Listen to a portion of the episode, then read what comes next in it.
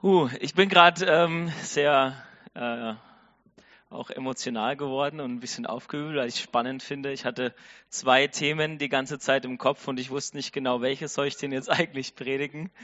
Und äh, für das eine habe ich drei Seiten vorbereitet, fürs andere elf. Und ähm, bei dem, wo es nur drei Seiten waren, wurde jetzt schon ganz viel gesagt, spannenderweise. Deswegen war es wahrscheinlich so kurz, ne, dass ich das andere auch noch schaffe. Genau, und zwar ähm, wurde ganz viel über die, die Götzen im Herzen schon gesagt. Ich weiß nicht, ob es euch aufgefallen ist, wahrscheinlich. Ne?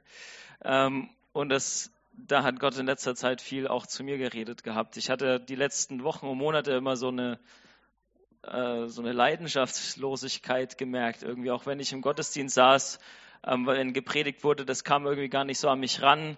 Ich habe nichts mitgekriegt, war teilweise sogar an meinem Handy, ja, habe mich mit meinem Hobby beschäftigt oder sonst was, richtig schlimm. Ja, und dann habe ich irgendwann gedacht, okay, da muss, da muss irgendwas passieren, weil es ist ja blöd. so kann es ja nicht weitergehen. Und dann habe ich mich ein paar Tage zurückgezogen in so ein, so ein Gartenhaus und äh, habe dann eben dort gebetet und darauf gewartet, dass Gott was macht. Und es war total träge. Ich habe keinen Bock eigentlich gehabt. Ähm, es war schon irgendwie nett, aber ich habe nicht gespürt, dass irgendwas passiert. Ich habe halt gebetet und habe auch mal vielleicht einmal in die Bibel reingeguckt und habe dann ein paar Predigten angefangen zu hören, irgendwelche Bücher zu lesen. Und das war dann aber total spannend, weil in einem Buch habe ich dann eben drüber gelesen, über die Götzen im Herzen. So. Und ich habe gemerkt, weil der Autor so gesagt hat, wenn du ständig über was nachdenkst, über eine Sache, dann oder wenn du ständig Zeit damit verbringst, wenn du ständig irgendwas anderes dafür aufgibst, all diese Sachen, dann merkst du doch, dass du eigentlich nicht Gott anbetest, weil das sollte doch Gottes Platz sein. Und ich war dann auch ganz froh, dass man nicht jeden Götzen zerhacken, verbrennen und umhauen muss, wie zum Beispiel mit Buddha-Statuen und so, da kann man das machen, aber ähm, man kann ja zum Beispiel auch Menschen zu Götzen machen, ne? Ähm, das wäre dann blöd. aber man muss es in die richtige Perspektive reinbringen. Und da ist es mir richtig aufgegangen. Ich muss wieder umkehren. Ich muss zu Gott umkehren.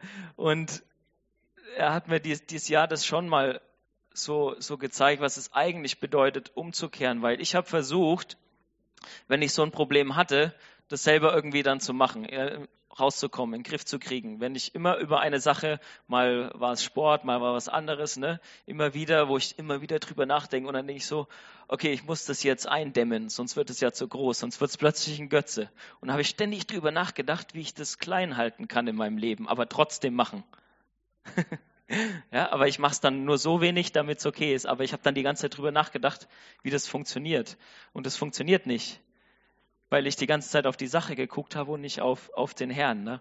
Und das war eigentlich das Einzige, was mir dann aufgegangen ist. Und ich habe gesagt, ich kann es nicht. Ich weiß gar nicht, wie das funktioniert. Ich habe gebetet, habe gesagt, okay, Herr, ich spüre überhaupt nichts, es ist total langweilig hier. Ich bin total leidenschaftlich, äh, leidenschaftslos. Ich würde aber gern, dass sich das ändert. Mach du was. Und dann bin ich irgendwann nach Hause gekommen und am Sonntag saß ich dann hier und meine Emotionen waren wieder da. Ich habe wieder Tränen in den Augen gehabt. Ich habe Gott gespürt. Ich wusste, jetzt, jetzt geht's wieder voran. Aber das Problem war eben, dass ich irgendwas zwischen, zwischen mich und Gott gestellt habe und den, den Fokus dann immer darauf gehalten habe. Auch wenn ich versucht habe, weil ich wusste, das darf nicht zwischen uns stehen, ich wollte es immer wegschieben. So, anstatt dass ich einfach zu Gott gucke. so. Und ja, das ist eine krasse Sache. Und die, die, diese Sache, interessanterweise, ist aber auch eine Grundlage für das Thema, über das ich ähm, ein bisschen mehr ausgearbeitet habe heute.